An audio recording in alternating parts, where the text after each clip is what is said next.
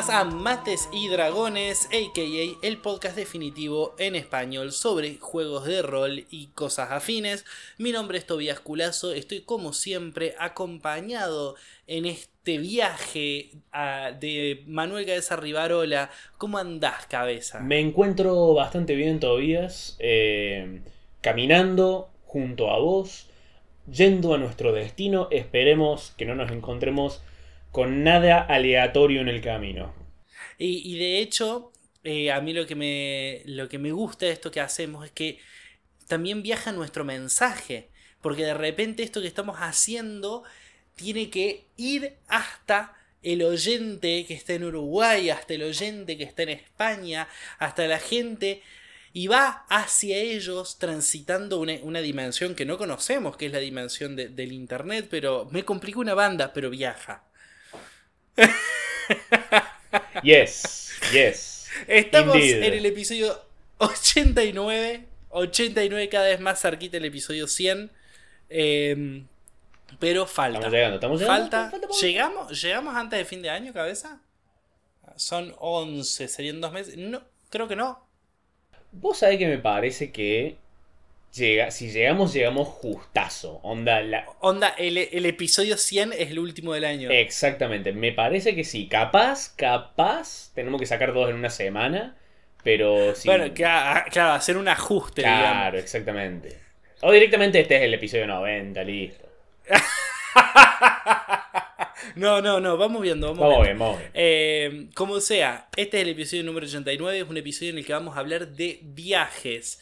Viajes es un, es un, es un elemento muy importante y muy continuo en toda aventura, en toda campaña, porque los personajes se tienen que trasladar del punto A al punto B y generalmente tienen que hacer eso o caminando o a caballo o en una nave espacial o en diferentes modos, pero suele ser un lugar donde los masters nos trabamos, onda, no, no, nos preocupa ser correctos en ese viaje. Eh, ¿Vos qué, qué opinión tenés vos sobre el mastereo de viajes en general primero?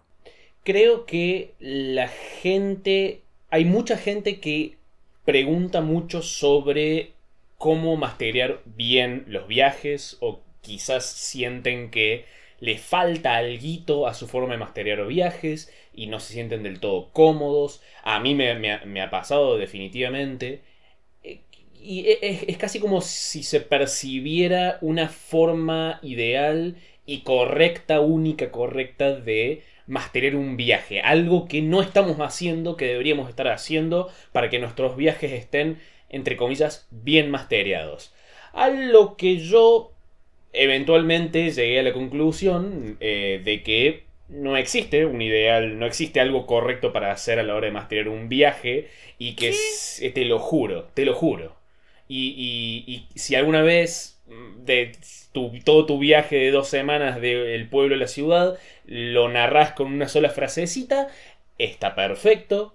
si querés ir tirando dados día por día a ver qué pasa, semana por semana, mes por mes, está perfecto. No existe una manera correcta de masterar viajes. Hemos sido estofados. Eh, entonces, todo este. Todo este miedo. Eh, ¿En qué.? Eh, va un poco filosófica la, la pregunta, pero ¿en qué se asienta todo esta toda esta congoja con el tema de los viajes? ¿Es porque son realmente un factor importante? ¿Es porque sentimos que... Porque, ¿a qué va mi pregunta? Yo no termino de entender, antes de que nos pongamos a hablar de cómo masterar viajes y esas cosas, no termino de entender por qué a mí me genera tanta ansiedad la idea de tener bien masterido un viaje cuando estoy más que acostumbrado a que una panorámica de una ciudad es suficiente para hacerme entender en una película que una persona viajó hasta esa ciudad. Exactamente. Exactamente. Creo, creo que nuestra, nuestro gran miedo es. Bueno, primero, ya tenemos mucha presión encima por esas panorámicas. Eh, sin ir más lejos, uno de los ejemplos más famosos es obviamente el de el Señor de los Anillos, con sus tomas panorámicas increíbles, mira todo el ambiente, qué hermoso que es. Entonces creo que una gran ansiedad nuestra viene de, che, ¿podremos comunicar algo así alguna vez en nuestras partidas? Em, Sí.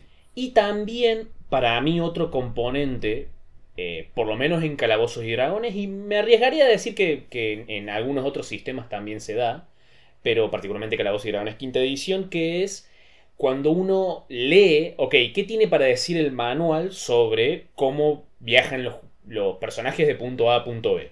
Y el manual te ofrece muchas herramientas para manejar ese viaje, pero no te ofrece una estructura general eh, eh, bien rudimentaria, bien robusta, mejor dicho.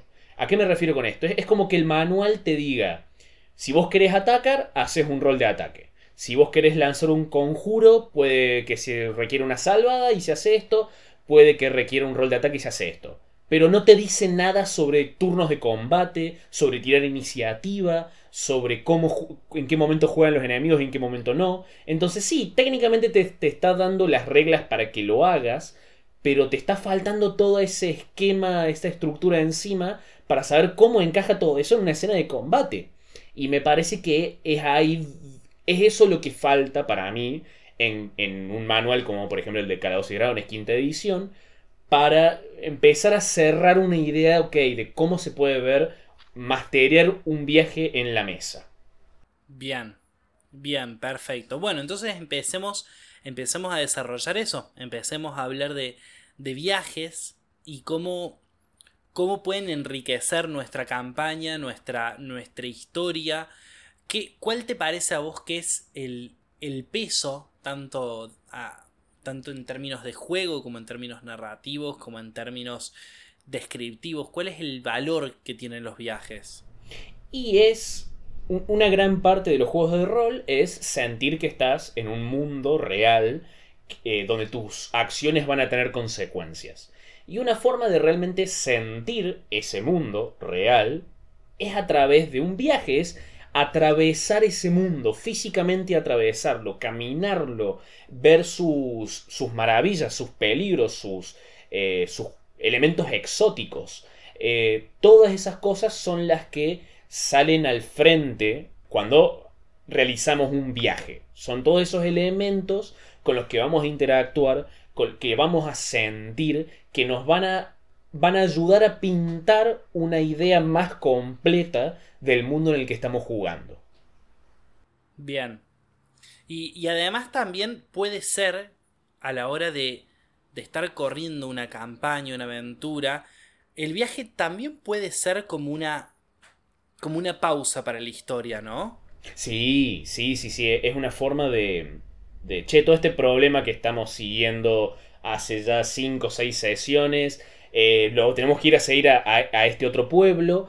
Y ese viaje que hay en el medio puede ser utilizado como un mo- una oportunidad para enfriarnos, una oportunidad para simplemente estar entre nosotros, charlar en algún campamento. Quizás el DM nos presenta alguna, algún encuentro interesante, algo raro que vemos en el ambiente, para permitir distraernos un poco y recordar que la historia inmediata no es todo lo que está sucediendo en el mundo. Claro, porque además el viaje eh, es parte de la misión. Vos no, no te saliste de la misión mientras estás viajando. Entonces, que se presenten otras cosas no hace que te desvíes necesariamente del objetivo que estás persiguiendo. Exactamente, exactamente. Eh, yo creo que hay una pregunta clave que, que vos me comentaste cuando estábamos escribiendo esto, que es, ¿qué tan importante quiero que sea el viaje en mi campaña? Y creo que es una pregunta que a cada uno de los másteres les va a definir qué necesitan recolectar y qué no. Sí, sí, sí, sí. Y creo que es la, pregunta que más ayuda a calmarnos un poco. Porque este impulso que tenemos de, che, el viaje tiene que ser algo importante, o tiene que remarcar tal cosa, o tiene que hacer tal otra, por expectativas de alguien que no está acá, quizá, o, o algo que hemos escuchado en algún momento por afuera. O volvemos, perdón que me meta, pero o volvemos a al Señor de los Anillos, que vos decís el ejemplo de como un viaje tan grande y profundo. Sí, pero el Señor de los Anillos se trata del viaje. Exactamente. De, de hecho, cuando llegan dura cinco minutos. Eh, el Señor de los Anillos transcurre todo eso en el viaje y el viaje es así gigante porque se trata de un viaje. No se, no se trata de haber llegado. Exactamente. Entonces, uno como máster se tiene que preguntar, ok, ¿qué, ¿qué tanto le quiero dar a los viajes dentro de mi partida? ¿Qué tanto es necesario que le dé a los viajes en mi partida? Porque si lo único que realmente tiene que suceder es que los jugadores vayan del punto A al punto B, entonces, una, narración rápida, una frase simple es más que suficiente. Los jugadores deciden que tienen que ir de, de Córdoba a Buenos Aires, ok, van a tardar tanto tiempo en el viaje. Bueno, chicos, salen el lunes, eh, cargan todas las cosas a la carreta, emprenden el viaje, eh, atraviesan varias eh, llanuras, atraviesan varias, varios lugares con granjas y al cabo de un par de semanas llegan a Buenos Aires. Listo. No hace falta que sea más, mucho más que eso si es el único propósito que, que, cumple el viaje en tu partida. Te hago, una pregunta. Más allá de que sea cortito y simple el viaje, ¿para vos siempre es necesario, aunque sea una, una breve narración de lo que pasó? Sí, yo creo que sí. Yo creo que sí porque eh, eso, eso ayuda a mantener eh, el contexto, por lo menos en el subconsciente de los jugadores. Que si bien el viaje en sí no es importante, es importante que lo hayan hecho, mejor dicho. Es importante eh, remarcar lo que recorrieron, por más que lo narres rápidamente. Em, claro. Una, digamos, para mí, los elementos básicos para, para tachar de una lista eh, a la hora de describir el viaje, la duración del viaje, el clima, por ejemplo, el terreno y quizás algunos, algunos elementos extra para agregarle sabor a la descripción, pero con esos tres elementos es una descripción rudimentaria, eh, efectiva y, total, y no, no tiene nada de más. Y obviamente si uno quiere realmente realzar los lugares por los cuales caminan o, van, a, van, a, caballo o lo que sea los personajes, puede repasar nuestro episodio de ambientes de aventura para, eh, para pensar un poco más en, cómo vender esos ambientes. Y, estos elementos, la duración del viaje, el clima, el terreno, eh, principalmente la duración del viaje, ¿vos cómo, ¿Cómo definís eso? ¿Cómo definís la distancia que hay entre una cosa y otra? ¿Tenés un mapa en el cual sabés a escala qué, distancia hay de tal lugar a tal lugar? ¿O, o, decidís arbitrariamente eh, las distancias de las cosas? Onda, bueno, tres días a caballo. Eh, eh, hago de todo. si, si, tengo el mapa, por lo tanto tengo la escala, porque siempre que hago un mapa es para tener la escala y las distancias entre los puntos de interés. Eh, y si no tengo un mapa, como es en la gran mayoría de las, veces, sí es una distancia arbitraria. Eh, quiero que... Mm, me gustaría, por ninguna razón en particular, que el viaje tarde cuatro días. Listo. Y anoto en algún lado, che, la distancia entre este pueblo y esta tumba abandonada es de cuatro días hacia el norte, por ejemplo. Listo, no realmente no necesito más para poner en juego ese viaje. ¿Y, lo medís en días o, en qué? ¿O en qué unidad?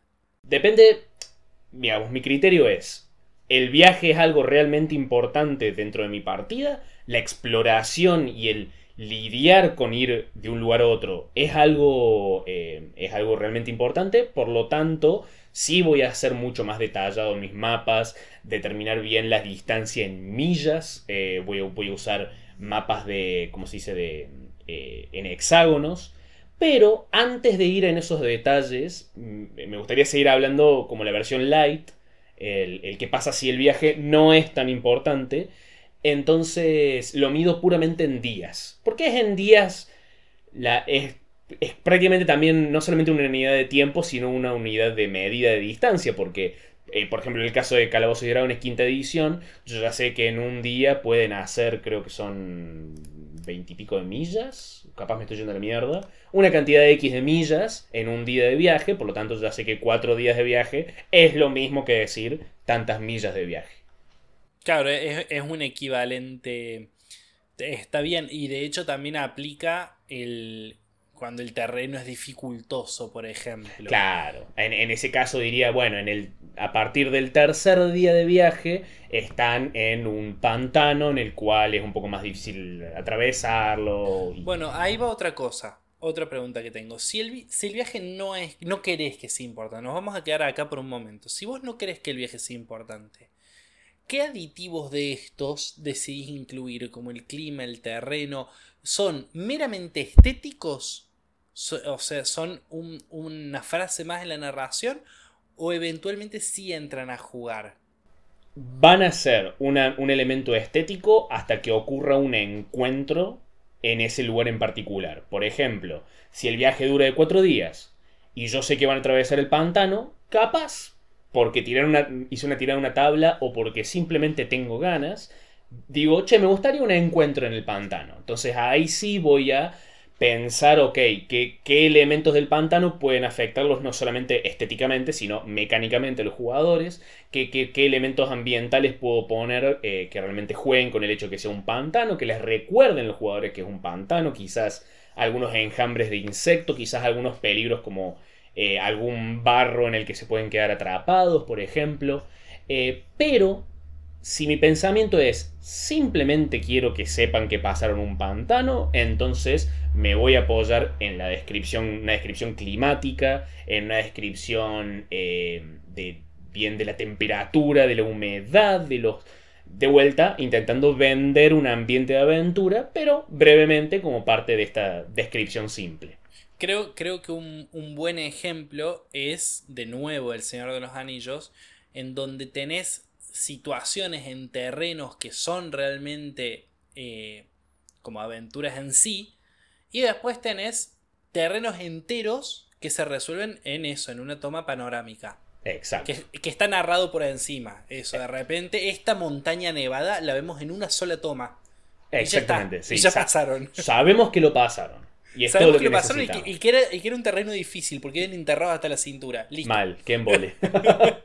Otra, otra técnica que he escuchado pero no he empleado es la de preguntarles, invitar a los jugadores a que llenen esos huecos. Por ejemplo, Tobías, eh, tenés tres días de viaje. Em, en el primer día estás atravesando el bosque oscuro donde hay baja, llega muy poca luz del sol hasta abajo, las copas de los, de los árboles son muy tupidas y altas ¿Qué sucedió en este bosque? Y como que te invito a vos a que inventes alguna situación, alguna escena rápida de cómo se manejó tu personaje a lo largo de este viaje. Claro. Claro, sí.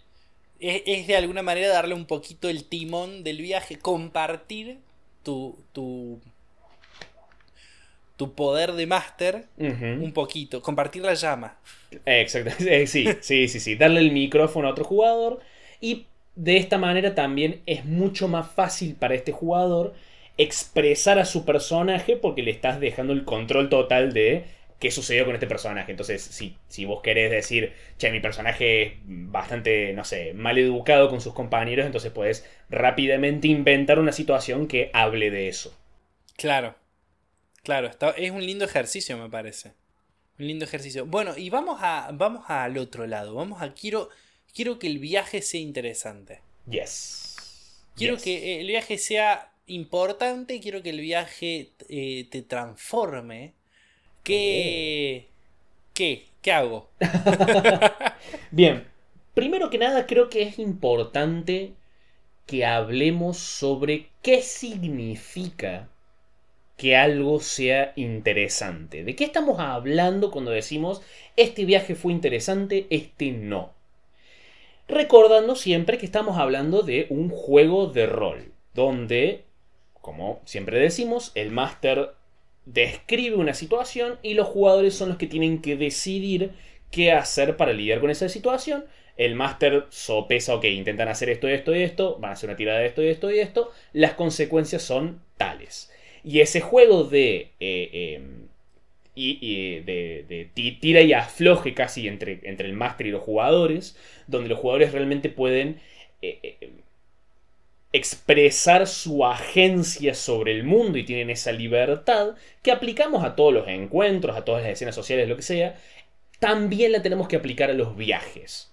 No nos podemos olvidar que en un viaje también tenemos que describir, escuchar qué dicen los jugadores y adjudicar sus acciones. Ese loop del que ya hemos hablado en otros capítulos, constante, también se aplica a los viajes. Bien, ¿y te puedo preguntar por qué haces esta salvedad? Porque creo que muchos jugadores, y, y, es lo que yo también pensaba al principio, un viaje interesante es un viaje bien narrado. Y yo ya no tengo más esa visión. Para mí un viaje interesante en un juego de rol, no estamos hablando de libros, no estamos hablando de películas, estamos hablando de juegos de rol. Un viaje interesante es un viaje en los cuales los jugadores tomaron decisiones significativas. Eso, eso para mí es lo, es lo que lo vuelve realmente interesante. De vuelta, obviamente va a haber viajes que van a ser rápidos, que no van a merecer un gran nivel de atención y es totalmente válido describirlos rápidamente, eso no deja de ser cierto, pero si realmente queremos jugar con el viaje, con, con, traerlo adelante en nuestra partida, creo yo que tenemos que aplicar esta filosofía, recordar que es un juego de rol y qué hace a un juego de rol y cómo eso no cambia para los viajes. Claro, sí, sí, que puede haber viajes no importantes, incluso partes de un viaje que, que no sean importantes y partes que sí. Y está bueno esto que decís de que tenga que ver con la intervención. Y como jugador, ¿qué consideras que es un viaje interesante? Creo, como jugador me inclino a la misma respuesta. O sea, me han gustado viajes mucho y me han parecido copados viajes que han sido solamente una descripción. Pero yo cuando, yo siento que jugué y que fui parte de un viaje real cuando tuve que tomar decisiones, cuando tuve que usar mis habilidades, cuando dependía de mí y de mis compañeros llegar bien a nuestro destino. Claro. Eso, eso es lo que me hace sentir, ok, tuvimos un viaje. Bueno, y entonces, eh, teniendo en cuenta esto que decís, ¿qué o sea, habría que pensar al viaje como una aventura en sí, en ese caso. pensando los, los posibles encuentros, los posibles NPCs, pensando las, los, las escenas que, podrían llegar a sucederse. Sí, o eh, un hermoso sistema de tablas al azar, eh, a que a mí siempre me encanta y me parece valiosísimo para, sobre todo cuando uno quiere correr viajes, quizás uno, está pensando en una partida de exploración donde los, viajes van a ser un elemento constante, me, parece que una buena tabla de, de, complicaciones y tablas de encuentros al azar, eh, y, una tabla de, de, clima y una tabla de... de Ah, clima, complicaciones y, encuentros al azar creo que es más que suficiente para, para correr muchos viajes interesantes dentro de, de esa misma campaña. Que de hecho pueden ir al episodio sobre eh, encuentros aleatorios de mates y dragones. Sí, sí, sí, sí, sí. Es, me parece una herramienta, desde que la usé para este tipo de partidas, mm, eh, no, no me imagino ya corriendo una partida sobre viajes sin esas cosas. Y, le das mucho. Le das, le das mucha. ¿Cómo sería? ¿Le das mucho uso, digamos? ¿O, o, sí. o lo dosificas mucho? No, sí, le, doy mucho uso. Sí, sí, sí. Es. Em, para mí es tan elemental a la exploración como hacer una tirada de iniciativa para el combate. Eh, la uso constantemente. Ahora, entonces te eh, sorprende a vos también el, viaje constantemente, te sorprende el clima, te sorprenden los personajes que aparecen. Sí, sí, sí, sí, sí, exactamente. O sea, en mis viajes raramente ocurren cosas que alguien podría llamar más relevante que, entre comillas, la historia principal. Pero ese tampoco es el rol del viaje en mi partida. Eh, tiene un rol muy importante el viaje, pero no es el de reemplazar a la historia. Claro. Mm, yo le pongo mucha pila a mis viajes y la gran mayoría son montajes, entre comillas, de 10 minutos a media hora en la mesa, no mucho más que eso, eh, en la cual se da una serie de, de, pequeñas escenitas o cositas relativamente simples. Ocasionalmente si los jugadores se topan con algo que eh, eh, merece la atención del resto de la sesión, pero más a menudo no, porque los viajes para mí son la oportunidad, como dije al principio, de seguirles recordando a los jugadores de que el mundo está vivo por fuera de ellos. Yo lo, que he notado muchas veces en, viajes en tus campañas es que muchas veces usas los viajes para introducir las dinámicas de los lugares hacia los que vamos. Sí, también, también, también.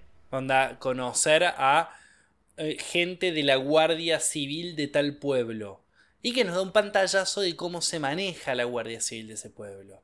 O conocer a un eh, granjero de tal localidad y que nos va a decir algo que está pasando en su localidad. Y me parece como súper interesante esto de que hace de alguna manera que los, los, pueblos, las ciudades, los castillos sean, sean más grandes. Porque llegan, abarcan más espacio físico porque son también la gente que los habita. Exactamente. Los, eh, los viajes son esa oportunidad para presentar esas cosas. Y yo los uso una y otra vez. Porque no solamente uso, digamos, no lleno los viajes solamente con tablas al azar. Llevo, lleno los viajes con, con eh, encuentros eh, muy... Con, un, con ese propósito del que estás hablando vos. Claro. Y...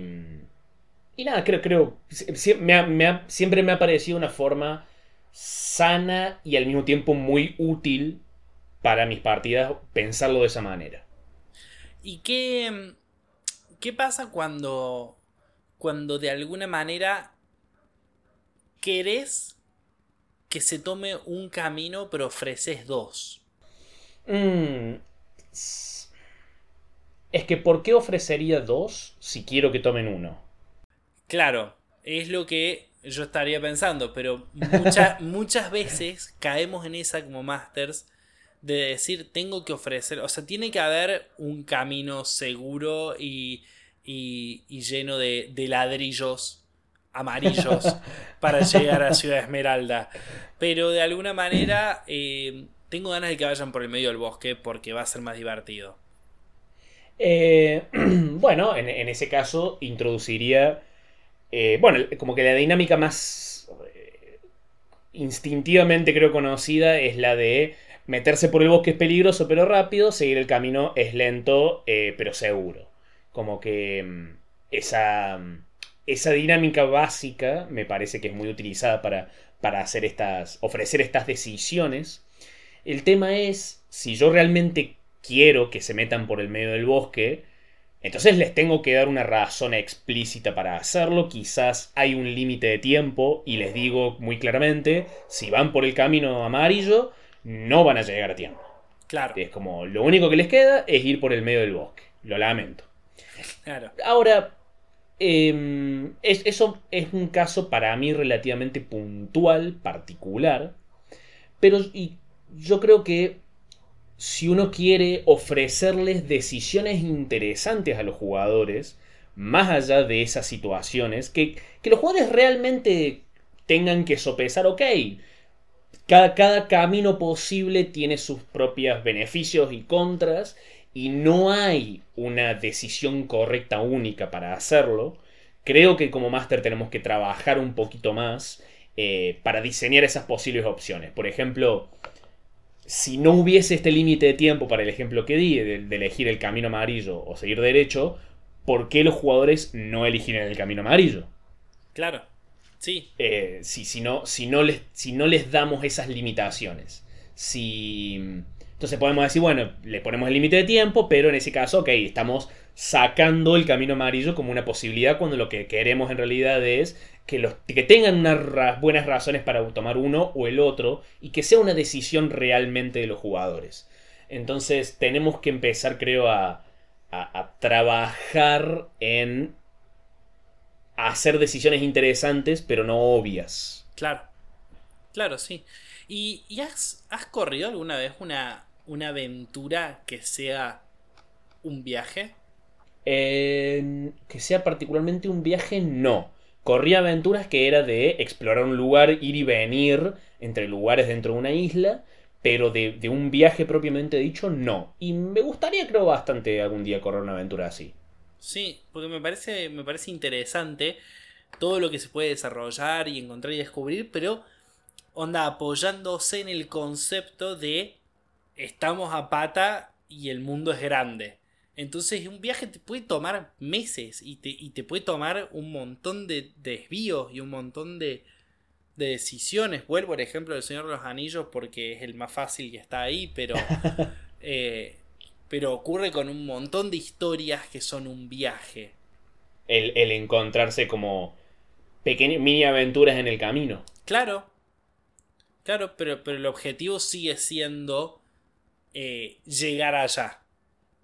Sí, el, lo capaz la impronta más importante para pensar en, en ese, de esa aventura sería, ok, ¿qué razones tendrían los personajes para detenerse en el camino y no seguir de largo? Porque podemos fácilmente caer en el error de, che, tienen que llegar rápido acá. Y si tienen que llegar rápido ahí, entonces los jugadores, ¿por qué se detendrían con las distracciones? Claro. Como que e, e, a eso me refiero con pensar un poco de posibles decisiones interesantes para que piensen los jugadores, que también va a incluir pensar un poco en sus motivaciones eh, y, en, cómo estructurar la aventura para que los jugadores tengan ganas y tengan la oportunidad de salirse del camino, de perseguir distracciones.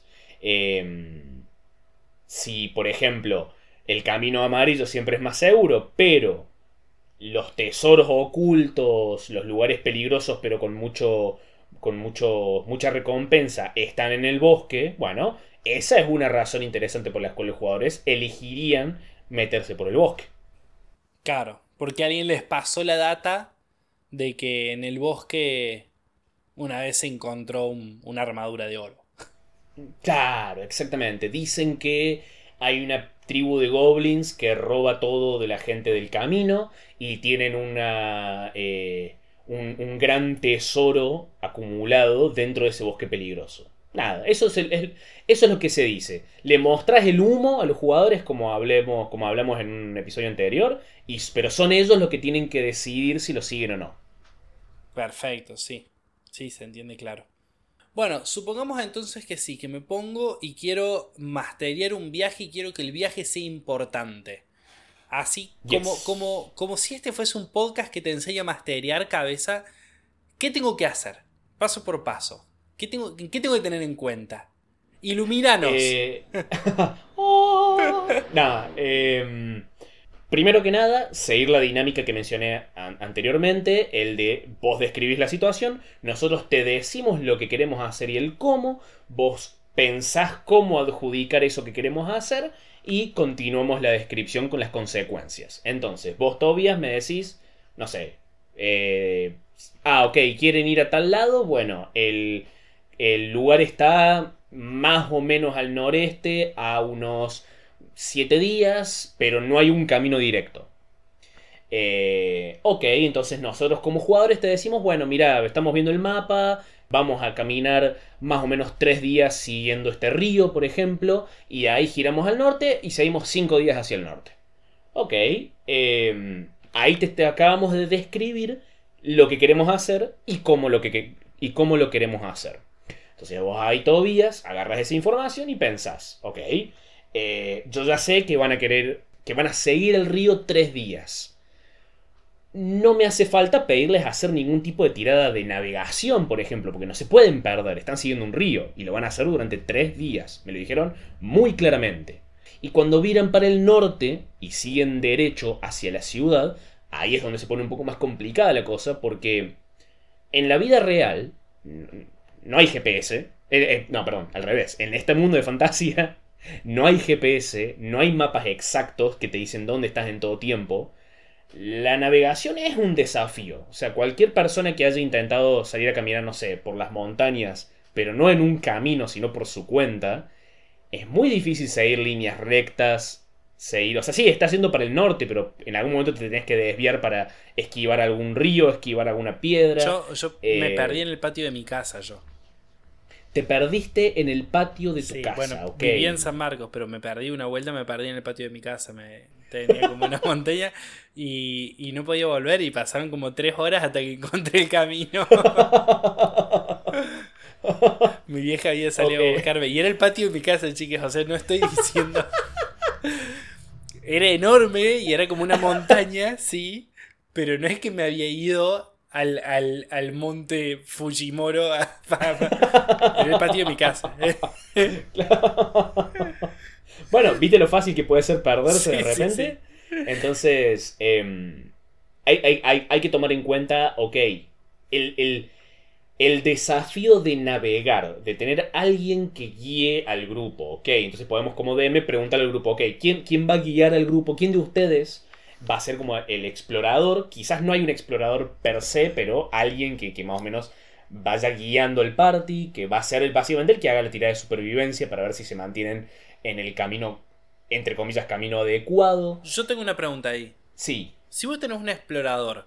¿no, ¿no te hackea un poco el viaje? Sí, lo cual a mí no me parece algo que sea particularmente malo, porque me parece que esté copado que haya una clase que diga, ok, chicos, no se preocupen, hay que, hay que viajar, hay que navegar, tenemos un explorador. De la misma forma que, che, eh, no se preocupen por curarse o por mantener sus heridas, tenemos un clérigo en el grupo. Claro. Eh, no lo veo como. como lo, lo veo sí como una especie de hack, pero aún así hay muchos más elementos de un viaje que, con el que podemos desafiar al party. O sea, aún así se pueden encontrar con un grupo de goblins que los embosquen y. Y ok, los emboscaron. Está bien que hay un explorador que los navegó, pero los emboscaron igual. Eh, Claro. pero continuando con el ejemplo, es como, bueno, listo, yo- ya sabemos, Toby, que vamos a tener este trecho de 5 días hacia el norte, que puede salir mal, porque si fallan la tirada de supervivencia, puede que se desvíen del camino. Eh, ¿Cuánto se desvían? Vamos a deter- se determina de acuerdo al sistema que estemos utilizando, pero todas esas cosas que nos, nos preguntamos nosotros como masters antes de empezar a correr el viaje, eh, nos, eh, es importante pensarlas de antemano.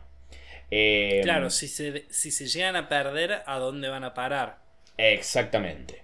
Eh, por cuánto se pueden desviar, etcétera. Uno puede tirar dados para determinarlo, usa el método que quiera usar. Eh, en mi caso, por ejemplo, si yo ya sé que tenemos este trecho de 5 días hacia el norte, eh, también haría, por ejemplo, una tirada de. Haría 5 tiradas de encuentros al, al azar.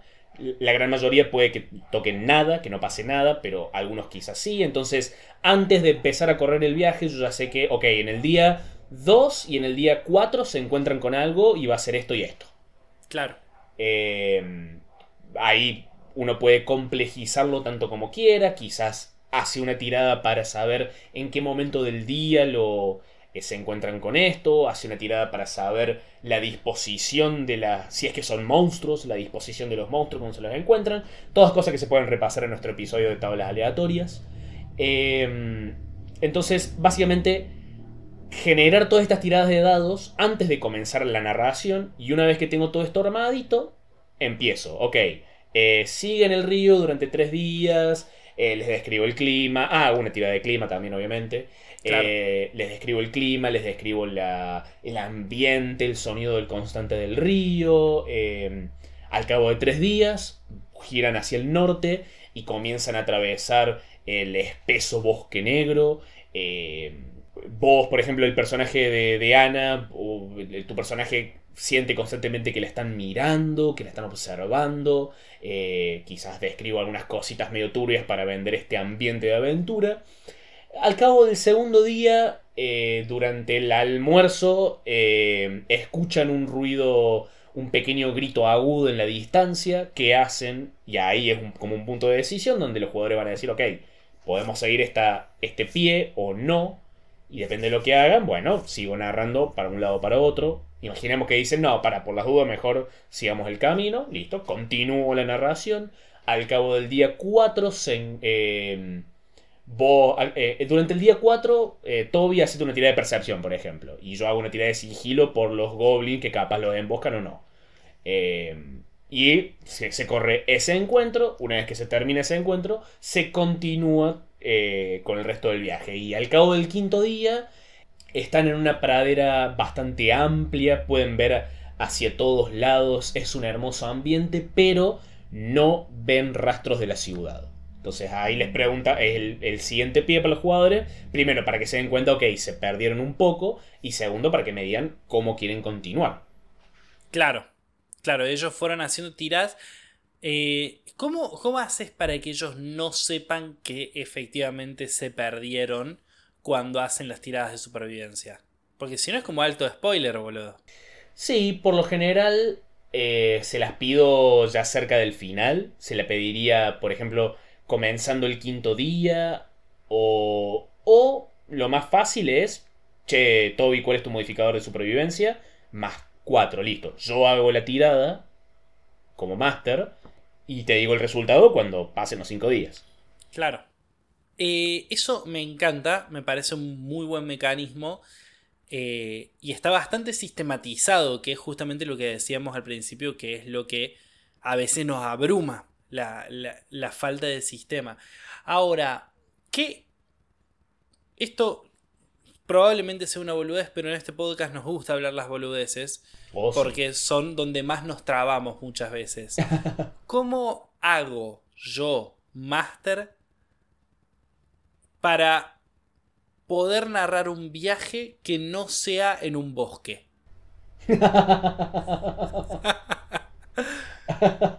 y sorry, el... no sorry, o sea, eh, pero siento que es como eh, bueno, tienen que ir por el bosque. es casi no. por defecto. Eh, es, es, que son ambientes muy evocativos y los que más conocemos a través de la ficción también. Es como que heredamos en, nuestra mente colectiva los bosques como, como lugares típicos de fantasía. Eh, digamos, estructuralmente, como que sigue siendo lo mismo. Simplemente describís, en vez de describirlo, los árboles, el olor de las flores, el, el, el ruido de los de los pájaros y el de los, grillos, eh, y el de los grillos de noche. Es un desierto, describís el calor abrasador, describís el frío gélido de la noche, describís los kilómetros y kilómetros a la redonda de nada, quizás un, eh, una serie de, de, de, riscos y precipicios en la distancia.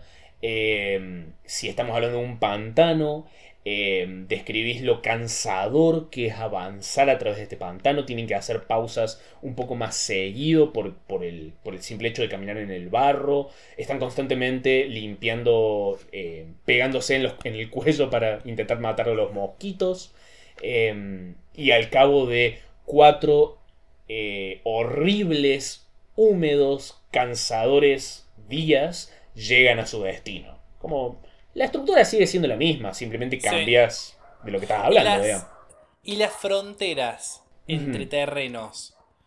¿Vos eh, en tu cabeza son como en el Minecraft? ¿O cómo, o cómo las.? Cómo, las,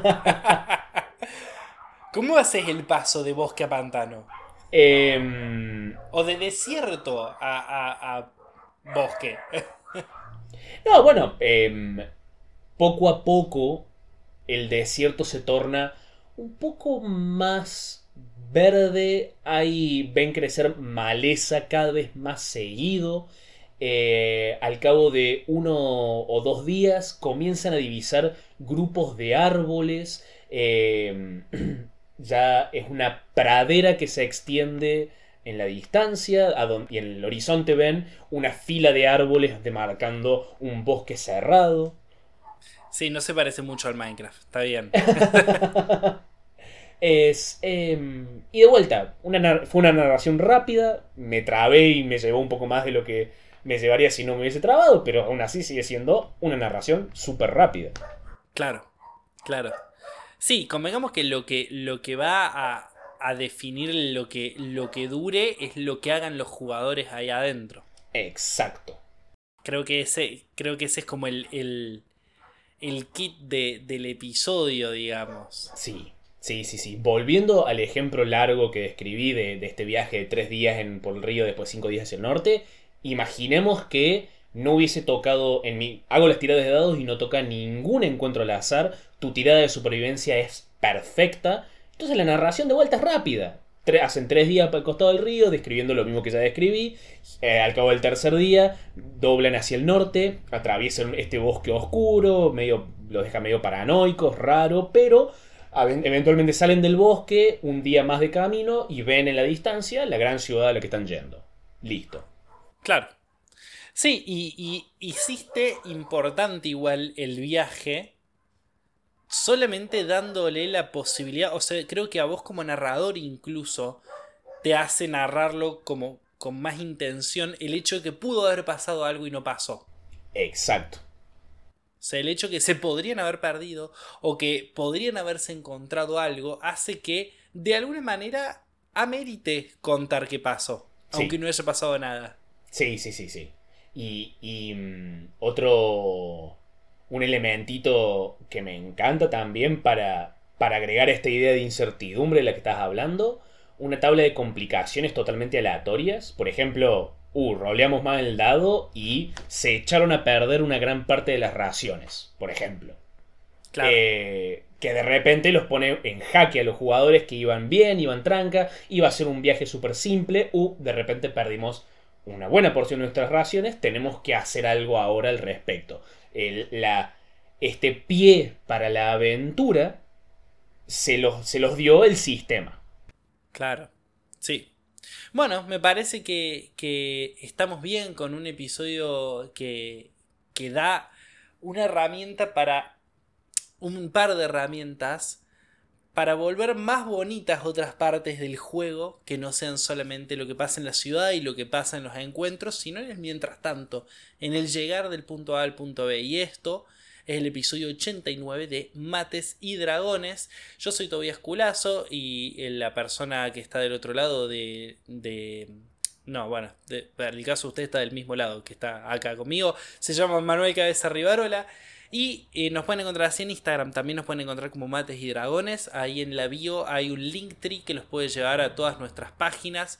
Eh, si están en, Spotify, pónganle seguir y compartan esto. Si están en YouTube, pónganle suscribir, me gusta, activen la campanita. Además, en YouTube hacemos eh, videos en vivo, algunos de cualquier cosa, algunos Em, de la campaña que están corriendo nuestros Patreons, algunos que estaba haciendo cada vez muy interesantes sobre crear una aventura desde cero. Oh, y, además de todo eso, eh, si les interesa nos pueden ayudar económicamente, lo pueden hacer con pesos en cafecito.app o lo pueden hacer en Patreon, www.patreon.com barra mates y dragones y ahí nos ayudan económicamente a, a, poder seguir haciendo esto y hacerlo cada vez mejor. Ya saben, a nosotros nos encanta, nos divierte y nos gustaría en realidad poder dedicarle más y tener mejores eh, aparatos de imagen, de sonido y todo eso para ofrecer un, un mejor eh, show, vamos a decirlo así. eh, Dicho todo esto, nos vemos la semana que viene. Nos vemos la semana que viene, baby. Un placer transitar este, este viaje contigo, cabeza. Uh, Te fue cansador, pero llegamos. Llegamos. Adiós. Bye.